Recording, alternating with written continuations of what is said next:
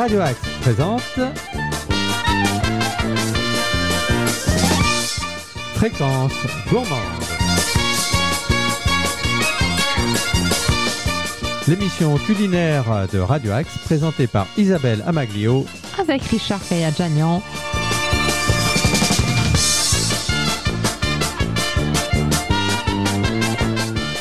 Toutes, bonjour à tous, ravi de vous retrouver pour euh, de nouvelles fréquences gourmandes, de nouvelles aventures euh, culinaires euh, qui va tous euh, vous mettre en appétit. Euh, On l'espère. on est tous dans une humeur printanière.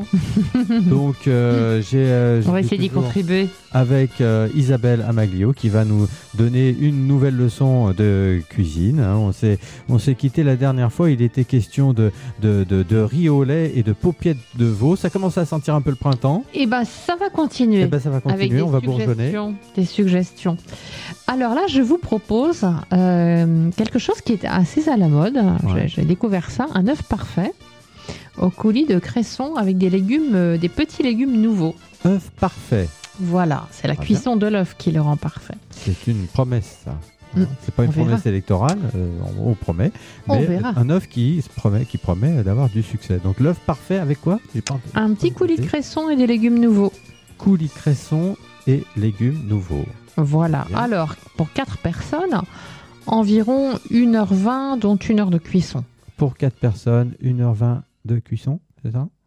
Euh, non, 1h20, donc 1h20, environ ok. 1 heure de cuisson. D'accord. Alors, pour les petits légumes, 4 petits navets, 8 petites carottes, 2 artichauts poivrades, un peu comme euh, la fois dernière, Ouais. 2 cébettes. euh, Ah, qu'est-ce que c'est que la cébette? C'est euh, comme un, un oignon, mais avec euh, la fin du bulbe euh, moins rond. D'accord, on trouve ça en supermarché, un peu partout. Un peu partout, oui, c'est- oui, c'est vraiment le, le, le cousin de l'oignon nouveau euh, qu'on trouve en cette période. On en mange beaucoup aussi en Asie aussi. Le grelot, non, c'est pas. Non, le Ah, grelot, il est, euh, c'est un oignon nouveau. D'accord, Mm. très bien. Euh, 50 grammes pardon, de, de petits pois. 50 C'est- grammes de petits La pois. saison des petits pois qui arrivent. Un demi-citron pour avoir le jus, 4 gousses d'ail, une botte de cresson, 50 grammes d'oseille qu'on peut même aller cueillir euh, à Sartrouville sur les bords de la Seine par exemple. Et, et le cresson, il y en a beaucoup dans l'Essonne, je crois. Euh, oui, oui, oui, oui, oui, bah, le, temps peut- la- la- le climat s'y prête bien. Ici, 4 brins de persil plat. Moi, j'aime bien le persil plat. 2 brins de cerfeuil. 4 œufs, évidemment. 3 cuillères à soupe d'huile d'olive, du sel et du poivre. Du sel, poivre, huile d'olive. Voilà. Et donc, on commence par laisser les œufs dans leur boîte en carton. Oui, ça va, c'est simple. En carton. là ça va. Attention, en carton Ouais. la boîte. Obligatoirement en carton. Ah oui, parce qu'on va les enfourner pour une heure dans le four. Donc, Ah il, bon il vaut mieux la boîte en carton que la boîte en plastique. De toute façon, il vaut mieux la boîte en carton. Mais le, le carton, ça va pas brûler dans le four. Bah, ça dépend à quelle température on le met. Et donc, on là, on ne va pas à- mettre à 180. On va préchauffer le four Ouais. à 65 degrés. Ah oui, ça va aller. Voilà. Et ensuite, on pourra y glisser nos œufs dans leur boîte en carton. Alors, la boîte en carton, ce qu'on appelle la boîte en carton, c'est le petit. euh, Ouais, le- une petite boîte. Voilà, euh, dans, les- dans lequel on les achète. en fait. Exactement. D'accord. C'est pour ça que je préconisais de ne pas les acheter dans les boîtes en plastique. Ah oui. Voilà. Alors, euh, on lave le cresson, hein, on note euh, les queues, Excuse-moi, combien de temps dans le four À 65 degrés? une heure. J'ai oublié de noter. Voilà. Une heure. Une heure, très bien. Voilà, donc on lave le cresson pendant ce temps-là, on note les queues qui sont toujours un petit peu dures. Pareil pour euh, le- l'oseille et le persil. Et on plonge les herbes pendant 5 minutes dans une casserole d'eau bouillante pour les, pour les blanchir. Et donc forcément, pour garder leur couleur, on les égoutte et on les passe sous l'eau glacée. Alors si vous avez des glaçons, vous pouvez les mettre dans une eau et des glaçons. hein, mais enfin, le but, c'est qu'elles gardent leur belle couleur. D'accord. Euh, pour les tomates, on appelle ça monder les tomates. Est-ce que on garde le même terme? Euh, Pas pas, tout à fait la même chose. Non. Mais euh, voilà, là en l'occurrence, on, on est bouillante et on met euh, très très au froid et on mixe pour obtenir une purée lisse parce que c'est ça le but du jeu, d'où la couleur. Voilà. Mixé pour une purée. pour Une purée bien lisse, bien bien lisse. Si c'est pas assez lisse, vous pouvez passer au tamis même. Mais bon, on sale en poivre et on maintient au chaud. Pendant ce temps, on pèle les carottes en conservant leurs fans. Oui. On les coupe euh, en deux tronçons. On pèle les navets et on les coupe en quatre. Couper Ça c'est pour ça ce joli après. On lave les cébettes et on les coupe en deux dans le sens de la, de la longueur. Mhm.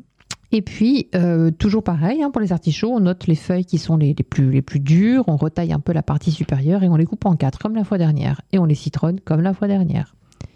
Et on plonge séparément tous les légumes, évidemment sauf les cébettes, dans une casserole d'eau bouillante, salée, pendant 5 minutes. Donc on plonge, on enlève, on plonge, on enlève. Voilà. Pendant ce temps-là, on a nos œufs qui cuisent dans leur petite boîte dans le four. L'eau salée et bouillante. c'est ça? Oui, tout à fait. On fait chauffer l'huile dans une grande poêle, une sauteuse. On écrase légèrement les gousses d'ail euh, du plat du couteau ou à la main et euh, on ajoute les gousses d'ail dans, dans l'huile. Voilà, puis on y ajoute les cébettes qu'on a donc coupées en deux et on laisse cuire 5 minutes. On ajoute les carottes, les navets, les artichauts et on continue la cuisson 5 minutes. Puis on ajoute euh, les fèves. Carottes, navets, artichauts, 5 minutes, plus les fèves. Oui, sauf que j'ai pas mis de fèves dans. Mais en fait, j'avais conservé un peu de fèves. Donc voilà, vous pouvez mettre une poignée de fèves aussi avec le même traitement. Je vais les rajouter. D'accord, c'est parti. On sale et on poivre. Et donc, au bout d'une heure, nos œufs sont cuits en principe parfaitement. Et on les écale délicatement, parce que l'œuf est cuit, euh, mais pas, c'est pas un œuf dur, hein, loin de là. Donc, on les écale euh, doucement et on, on dépose un petit peu de coulis d'herbe dans le fond de quatre assiettes creuses. On, on répartit les légumes et au milieu, on place un œuf avec un petit peu de cerfeuil s'il en reste. Et l'œuf, donc, en plein milieu, Oui, qui trône. exactement. Très bien. Qui sera tout coulant, Et à la cuisson parfaite. en principe. C'est ça qu'on appelle un œuf mollet, c'est-à-dire Non. euh, pas tout à fait, non Non, non, l'œuf mollet, il est plus cuit. D'accord. Et il est cuit moins longtemps. Et un feu plus vif. Donc, euh, pour une cuisson parfaite, une heure au four euh, à, 65 65. degrés. 65 degrés. Mm, mm. À 66, c'est foutu. Bah, on n'a pas le même résultat. Et c'est Pas tout à hein. fait. Et au bout d'une heure, ça peut se voir. Ouais. Après, ça dépend de la fraîcheur des œufs, etc. hein, bien sûr. Est-ce que ça ne dépend pas de leur taille aussi? Des- Oui, mais ça peut dépendre de tout ça, la taille du four. Mais globalement, à 65, ça devrait bien se passer. D'accord, ah ben, on croise les doigts. 65 Et comme je t'entends venir Ouais. avec un petit Bourgogne. Bourgogne, très bien. Eh bien voilà, c'est noté. Un petit Bourgogne, euh, c'est un conseil de... D'Isabelle. D'Isabelle, on la connaît bien. Voilà, parce que je dis ça aussi à l'adresse de nos, de nos Oui, oui, collaborateurs mais j'ai un peu, sur cette période-là qui est un peu, j'ai un peu tendu, j'ai- mais bon, je, je me rattraperai. Voilà, ça ne nous empêche pas de faire un petit coucou à nos, Eh ben, tout à fait, à conseillers Jean-Charles habituels. et Gérald Jean-Charles et Katia. et, Jean, et Gérald, voilà, et Katia, donc euh, de la boutique Les Bons Accords hein, de, de Sartrouville. Voilà, Donc euh, voilà, c'était bon pour des œufs parfaits. hein, on l'espère, hein, avec ce euh, petit coulis. Et donc, comme c'est un peu léger comme plat, ouais. je propose un pain d'épices. Voilà, on n'avait pas encore fait de pain d'épices, donc je propose un pain d'épices. Ah oui. Et comme c'est pas encore une période hyper foisonnante en matière de fruits, euh, je vais faire une entorse. À... En principe, je fais plutôt du local. Les mangues, c'est de saison. Alors, c'est pas forcément d'ici, mais c'est de, de saison. On trouve des mangues. Donc voilà, je, je propose d'accompagner le pain d'épices par une petite mangue coupée en dés. Mais tout cela, on peut le remplacer. Très bien. Pain Voilà. d'épices. C'est pas un peu hivernal, ça, comme. euh, Mais oui, mais on trouve faire, pas ouais. encore. D'abord, on a faim. Après, euh, un œuf et des légumes. Voilà, C'est léger, oui. on a faim. Et donc, le pain d'épices, c'est pas mal. Pain d'épices accompagné par une mangue. hein. C'est ce que je propose pour la- la saison. La mangue ne fait pas partie de l'ingrédient des ingrédients. Non, non. Un vrai pain d'épices classique. Alors, 250 grammes de miel, on y va euh, sur du miel. De châtaignier, évidemment, pour moi, mais on met ce que l'on veut. D'accord. 60 grammes de sucre blanc, je mélange, et 4 40 grammes pardon, de cassonade. Donc, en fait, 100 grammes de sucre, moi, je mélange. Un, un peu de sucre vanillé, donc euh, soit euh, du sucre vanillé lui-même, un sachet, ce que, enfin, ce que vous voulez, ou un petit peu de vanille. Ouais. 250 grammes de farine, un sachet de levure chimique, ça c'est vraiment indispensable pour que ça lève, deux œufs, 100 millilitres de lait, Deux œufs, hein, c'est ça Mm. Deux œufs. Ouais. Ouais, parce qu'on a quand même 250 grammes de miel et 250 grammes de farine. hein, Oui, donc, euh, voilà. Euh, et ensuite les épices. Donc euh, moi je suggère une cuillère à café de mélange 4 épices, une cuillère à café d'anis vert, une cuillère à café de muscade râpée, une cuillère à café de cannelle en poudre, une cuillère à café de gingembre en poudre. Parce que dans le mélange 4 épices, ça peut varier dans les, Ouais. dans, dans les épices. En principe, Donc, on est un peu sur cette tonalité-là. On récapitule. euh, une cuillère de 4 épices. euh, tout un, euh, une cuillère à soupe. oui, hein, oui, oui. d'accord. 4 épices. Non, café, café. Euh, pardon. Parce alors la soupe, café, pardon. vous allez en avoir beaucoup. Donc 4 épices, anis vert, muscade, cannelle, gingembre Et gingembre. et les zestes d'une orange. Zeste orange. Voilà. Voilà, bio, lavé évidemment. Pas de, plein, de, pas de, plein de pesticides. ouais. Donc on sort le lait pour le mettre à température ambiante. On met le, le four en préchauffage à 160. J'ai failli déraper. Pour 160. Et on met à chauffer le miel dans une casserole quelques minutes euh, à température modérée. Hein. On ne fait pas des gros bouillons du miel. hein. Ouais. On mélange la farine avec euh, la levure, les deux sucres et les épices. On peut tamiser pour ceux qui, qui- qui le veulent. Et hors du feu, donc on enlève la casserole, on verse dans le miel euh, chaud la farine, euh, enfin ce qu'on a tamisé, la farine, les sucres, la levure, on ajoute les épices, on mélange bien vigoureusement parce que c'est un peu raide comme euh, le miel, donc on mélange pour avoir quelque chose de suffisamment homogène. Et ensuite, moi je le fais dans la casserole qui donc a donc tiédi. Euh, on casse les œufs euh, un par un en mélangeant vivement parce que sans ça ça va ça va cuire tout de suite. Donc il faut vraiment bien mélanger. Et j'ajoute le lait en dernier. Et ensuite euh, je, je verse le tout dans un moule. Moi je mets plutôt dans un moule à cake. Alors là tu vas voir je le beurre effectivement voire je le farine je le chemise avant et on enfourne pour 1 heure 1 heure 15 ça dépend à 160 euh, degrés. Par contre, ce qui ne dépend pas, c'est qu'on le laisse refroidir totalement avant de, avant de le démouler. Et c'est toujours meilleur après euh, un ou deux jours. Ah, ça, c'est bien. Euh, c'est bien à savoir parce que, en effet, quand on. Et ça se conserve bien dans le bac à légumes, Ah dans un torchon. Enfin, c'est quelque chose Donc, qui se conserve bien. refroidir avant de démouler. Ah oui, oui, oui. Parce qu'en fait, ça s'affaisse sans ça. D'accord, très bien. Bah, écoute, c'est noté. Euh, du pain d'épices, euh, c'est bien. Au sortir de, de- de l'hiver, on prend encore un petit, euh, un petit, un petit plat un petit peu, ça. un petit peu consistant. Ça fera du bien. Et euh, je précise à la, pour, pour ceux qui n'ont pas eu le temps de, de tout noter que tout sera réexpliqué euh, en fin d'émission euh, avec notre petit résumé express. Et pour le moment, bah, je vous propose une petite, un petit grain de sel. d'habitude. Chouette.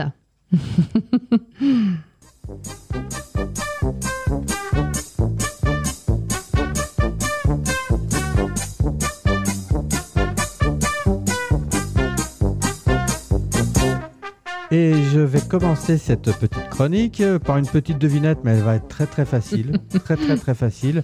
Sous quel nom est plus connu ou était plus connu Guillaume Oliver? La moitié de la réponse est contenue dans la question. Guillaume Oliver, alors quelqu'un qui a beaucoup compté euh, dans, dans la cuisine en général. Ah, Ouais, ça te dit quelque chose Mm, et mm. qui a compté Les aussi, recettes. voilà, les, pour pour la pour la mise en image télévisuelle de la cuisine. Alors, est-ce que ça te dit quelque chose? Je te vois arriver là. Alors, ça te dit quelque chose, Guillaume Oliver? Ouais. Euh, tu peux me dire, vas-y. À qui tu penses? tu es reparti dans le cinéma? Ah non, pas tout à fait, non. Non, pas tout à fait dans le cinéma. Il y a, oui, il y, a- il y aura une petite euh, référence au cinéma, mais c'est pas, c'est pas le truc principal de cette chronique. Voilà, c'était un monsieur qui a beaucoup compté dans la cuisine. Il a été chef au Grand Véfour, ça te dit quelque chose, et il a donné euh, des, des leçons de cuisine aux téléspectateurs. Tout à fait, avec un manuel de cuisine, avec euh, des, des recettes. Tout Alors, à tu fait. penses à qui? Euh, je, Il se trouve que le, le- le nom est le même. Mais oui, tout à fait, mais il y a autre chose dedans. C'est- euh, C'est un autre prénom. Mais oui, oui, oui, je cherche. En fait, c'était son deuxième prénom de l'état Michel, civil. non. Non, c'est pas Michel. C'était Raymond. Mais oui. Raymond Oliver. Voilà. C'est ça. Raymond Oliver, alors c'est marrant qu'il ait, choisi de s'appeler Raymond Oliver euh, à la télé, alors que si j'avais eu personnellement le choix entre Guillaume et Raymond, j'aurais préféré euh, garder Guillaume. Mais bon, voilà. il On est connaître. époque. C'était une autre époque, voilà. Et euh, donc, voilà, Raymond Oliver, hein, pour les. Ah, je peux pas dire que c'est pour les plus, plus jeunes d'entre vous hein, qui nous écoutez. bah, c'est quelqu'un qui a beaucoup compté dans la, dans, dans la cuisine française et surtout dans la dans, dans- dans l'image télévisuelle oui, hein, oui. qu'on a de la cuisine, puisque c'est lui qui a, qui a créé la première euh, émission culinaire de la télévision française, sur laquelle je reviendrai dans une prochaine euh, chronique. hein. C'est avant Maïté, ça. C'était très, oui, très très oui. longtemps avant Maïté, très longtemps avant Maïté. Et euh, alors, il a été. euh, D'abord, je vais vous parler de son père parce que son père était déjà déjà cuisinier, un cuisinier euh, euh, tout à fait chevronné. Il s'appelait Louis, Louis Oliver. De- il venait de Palma de Majorque euh, à, à Ah oui l'origine. ouais, voilà. Et euh, il était élève d'un autre très très illustre euh, cuisinier. Auguste Escoffier. Ah, bah, bien sûr. hein. Voilà, l'in- l'incontournable Auguste Escoffier, celui qui a évidemment euh, pratiquement jeté les, les bases de la, de la cuisine française avec un manuel que tous les, les cuisiniers, euh, professionnels comme amateurs, euh, considèrent comme une Bible. Auguste Escoffier, voilà, il est né en 1846, il est mort en 1935. On l'appelait le roi des cuisiniers ou le cuisinier des rois. C'est tout un poème et tout un menu, hein, en tout cas. et ça a été le premier cuisinier, là je, je parle toujours de- d'Escoffier, à, à- à recevoir les insignes de officier de la Légion d'honneur. Voilà, ça, c'est- pour Auguste Escoffier, qui a été le professeur de Louis Oliver. Louis lui-même, papa de Raymond Oliver, euh, qui est le sujet principal de ma chronique. Raymond Oliver, on va revenir à lui. euh, pendant l'occupation, il est été papa de Michel Oliver aussi. et voilà, bah, j'allais y venir justement. Michel Oliver, euh, né en 1932. Et Stéphanie, D'où ma confusion tout à l'heure. C'est pour ça que Ah. spontanément, j'ai dit. Michel. Je cherchais, je- tu as une circonstance atténuante. En effet, Michel Oliver existe bien. C'est le, le fils de Raymond, hein, euh, lui-même fils de Louis. Et le Michel Oliver est donc le frère de Stéphanie Oliver, qui est également euh, une cuisinière chevronnée. Pendant l'occupation allemande, Raymond Oliver est, est résistant. Il est résistant dans la région de Vidauban, dans le Var. Ensuite, il devient un peu plus tard chef euh, dans, un restaurant qui s'appelle l'Ours Blanc à l'Alpe d'Huez. Il fut également l'élève d'Henri-Paul Pellaprat à l'école euh, du Cordon Bleu. Et euh, c'est en 1948 qu'il achète le restaurant Le Grand Véfour. Alors, le Mm. Grand Véfour, c'est toute une Ouais. page du, de- du patrimoine culinaire français. Il sera à la tête de ce restaurant jusqu'en 1983. C'est quand même une, une grande, grande période. 1948-1983. Et c'est en 1954 qu'il devient célèbre grâce à sa première émission de télévision consacrée à la cuisine. Mais ça, je vous en dis pas plus puisque ça fera l'objet d'une prochaine chronique sur Radio Axe et Fréquence euh, Gourmande. Euh, voilà, c'est un personnage, Raymond Oliver, avec euh, Catherine Langer, euh, pour ceux qui se souviennent de la télévision en noir et blanc des années 50-60. On en reparlera lors de notre prochaine émission. C'est aussi un personnage qui a beaucoup inspiré les humoristes Pierre Dac et Francis Blanche. Hmm. Qui, euh, D'où le cinéma. Oui, oui, voilà, oui, oui, je peux comprendre, oui, qu'on qu'on l'ait un petit peu euh, associé au monde du cinéma. Euh, alors là, c'était plus pour un, un spectacle euh, comique hein, qui s'appelait le, le Boudin sacré.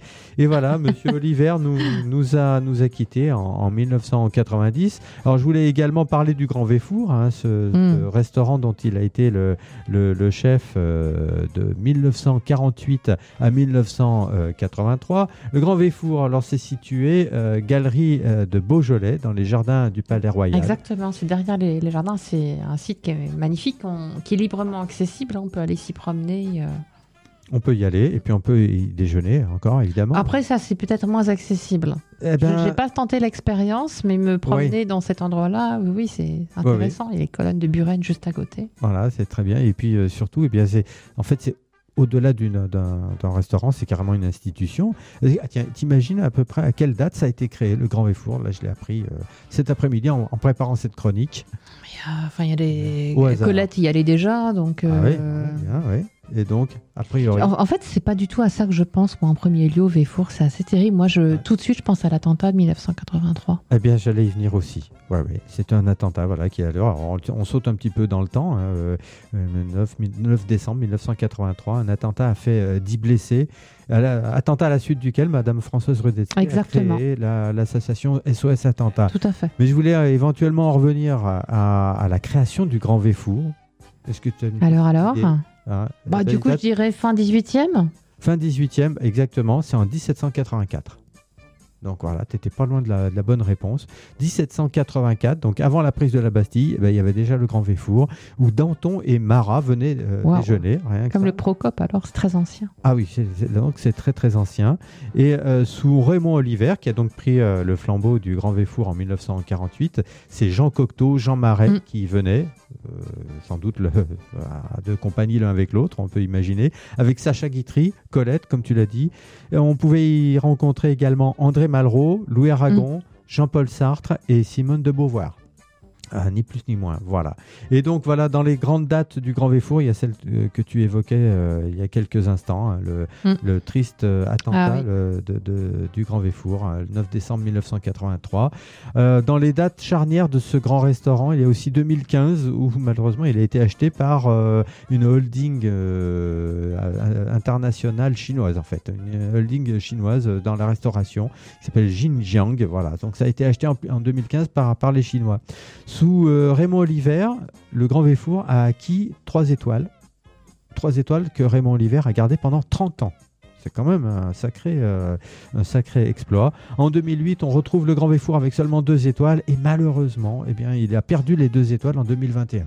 Ça, c'est un petit peu triste, mais on dit que, justement, aujourd'hui, il est possible d'aller dîner au Grand Véfour pour un prix un petit peu moins prohibitif qu'avant. Donc, c'est peut-être l'occasion de faire connaissance avec, euh, Qui avec, ce, avec ce lieu emblématique qui a également servi aussi de, euh, bah, de référence, enfin pas de De référence décor de, res- de- de cinéma, beaucoup aussi. Voilà, et en tout cas, il a été évoqué par le film de Gilles Grangier, 1962, le, le Gentleman d'Epsom, avec, euh, avec Jean, Jean Gabin, Gabin. entre autres.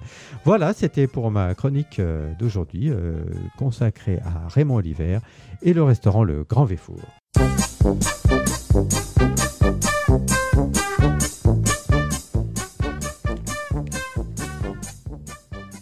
Voilà, donc on- j'espère qu'on vous a donné la- la- l'envie de découvrir euh, le Grand Véfour euh, et sa cuisine euh, avec les héritiers de, de Raymond Oliver. Ça t'évoque quelque chose, Raymond Oliver Ah oui, Véfour complètement. Il je, faut que je regarde, mais j'ai récupéré les, livres de, de- les deux livres de cuisine de ma grand-mère. Je pense qu'il y en a un des deux. Je vérifierai. Sans doute. Alors, on va revenir dans les assiettes. Voilà, dans nos assiettes à nous. hein, euh, Avec un œuf parfait. Voilà, d'un œuf Un parfait petit avec coulis, euh, au coulis, coulis, euh, de cresson et aux légumes. des petits légumes nouveaux, puis ensuite un pain d'épices que je suggérais d'accompagner avec une mangue. Alors, pour l'œuf, on a le droit d'en mettre deux, hein, parce que franchement, on a faim.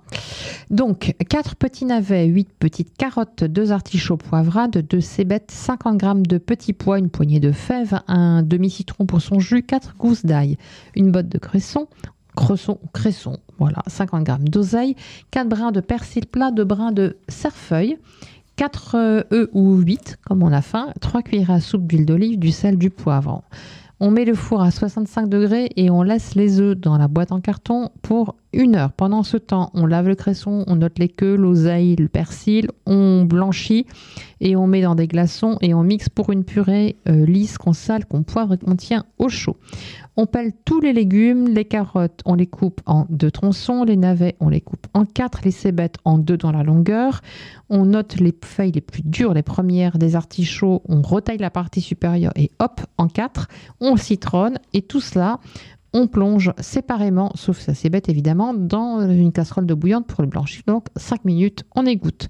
On met à chauffer de l'huile dans une sauteuse, on ajoute les gousses d'ail entières, puis les cébettes. On fait cuire 5 minutes, on ajoute les carottes, les navets, les artichauts, etc. Et on continue la cuisson 5 minutes avant d'ajouter les fèves. On laisse cuire encore 2 minutes, on sale, on poivre, on écale les œufs très très très délicatement. Et de le fond des assiettes creuses, on met du coulis d'herbe, euh, on répartit joliment les légumes et on place l'œuf ou les deux œufs au centre avec un petit peu de cerfeuil s'il en reste. Voilà pour les œufs dits parfaits. Les œufs parfaits avec la cuisson parfaite et les explications parfaites. Oh là là, c'est gentil ça. Ouais, quand même. Il y en a qui veulent du gâteau la fois prochaine. hein. J'aimerais bien, ouais. Mm. Du- ou du riz au lait, comme tu c'est compliqué. à- ah, compliqué. Ah, Alors, le pain d'épices davantage. C'est Ouais. plus facile, on verra. Donc, pour le pain d'épices, 250 g de miel, 60 g de sucre blanc, 40 g de cassonade, un 250 g de farine, un sachet, l'équivalent de sucre un sachet de levure chimique, 2 œufs, 100 ml de lait. Et ensuite, les épices. Une cuillère à café de chaque. 4 épices, anis vert, muscade, cannelle, gingembre. Les zestes d'une orange euh, lavée, bio, etc. On sort le lait à température ambiante, on met le four en préchauffage à 160, ça ne cuit pas plus, plus, plus fortement. On fait chauffer le miel dans une grande casserole, quelques minutes, le temps que ça se chauffe bien, mais modéré. On mélange pendant ce temps la farine avec la levure, les sucres et les épices, et on enlève la casserole du feu quand le miel est bien chaud. Et on verse dedans bah, sucre, euh, levure, épices, etc. On mélange pour avoir une consistance bien homogène. Et ensuite, dans la casserole, toujours euh, chaude mais qui a refroidi, un par un, les œufs bien vigoureusement pour ne pas qu'ils cuisent en un seul bloc. Et on ajoute le lait en dernier lieu. On verse le tout dans un moule à cake qu'on a beurré préalablement au four pendant 1 heure à 1h15. On surveille la consistance et on plonge le couteau. Et puis avant de démouler, on laisse totalement, totalement refroidir. Et avant de déguster, on laisse une à deux journées. Ça se conserve bien, garde-manger dans sa cuisine ou dans le bac à légumes entouré d'un torchon. J'ai un excellent euh, souvenir de pain d'épices euh, aux zestes d'orange que j'avais acheté sur un marché de Noël. Mhm. Ah bah oui, c'est très, euh, très typique de Noël. On peut, on peut varier, on peut mettre des fruits confits, on peut mettre plein de choses. hein, le- Ouais. Mais il faut Euh, mettre des épices. J'ai entendu dire qu'au niveau de, du- Ah oui, ça, ça il va bien. Hein, Oui, on peut mettre du cumin, on peut mettre voilà, on peut Ah ouais. de la cardamone. Non, ce que je voulais Mm. dire, c'est qu'au niveau de, de, malaxer. Ah oui, oui, non, faut y aller gaillardement, Voilà, hein. il faut, Mm, faut mm, avoir mm, des, des bras fermes là pour ça. Tout à fait, Euh, bah, c'est un peu compact hein, comme. euh, Je me souviens que j'en avais fait une fois du pain d'épices, mais euh, vraiment très très très longtemps. Je rappelle si vous n'avez pas eu le temps de tout noter, vous pourrez retrouver les fiches sur notre site de Radio Axe, hein, sur notre onglet Fréquence gourmande, ainsi que sur le compte euh, Instagram Les Casseroles d'Isa. Voilà. Donc bon appétit, puis Ouais. merci. Bon, bon courage parce Merci à faut- Nordine. Il faut remuer, voilà, merci à Nordine, notre euh, euh, ingénieur du son, enfin il est directeur, il fait tout ici. Il fait tout, il fait tout. On n'est pas tout grand faire, chose sans voilà. lui. Oh, il fait pas encore la cuisine, mais ça viendra. Oh, Hein qui sait, qui sait, qui ah, sait. si, si, ah bah si, il fait la cuisine. Bon, bah bientôt il viendra au micro, vous nous expliquer deux, trois recettes, hein, puis voilà, hein, après tout, il n'y a pas de raison. Merci de votre attention, chers amis auditeurs, bon appétit à toutes et à tous, et à bientôt. À bientôt.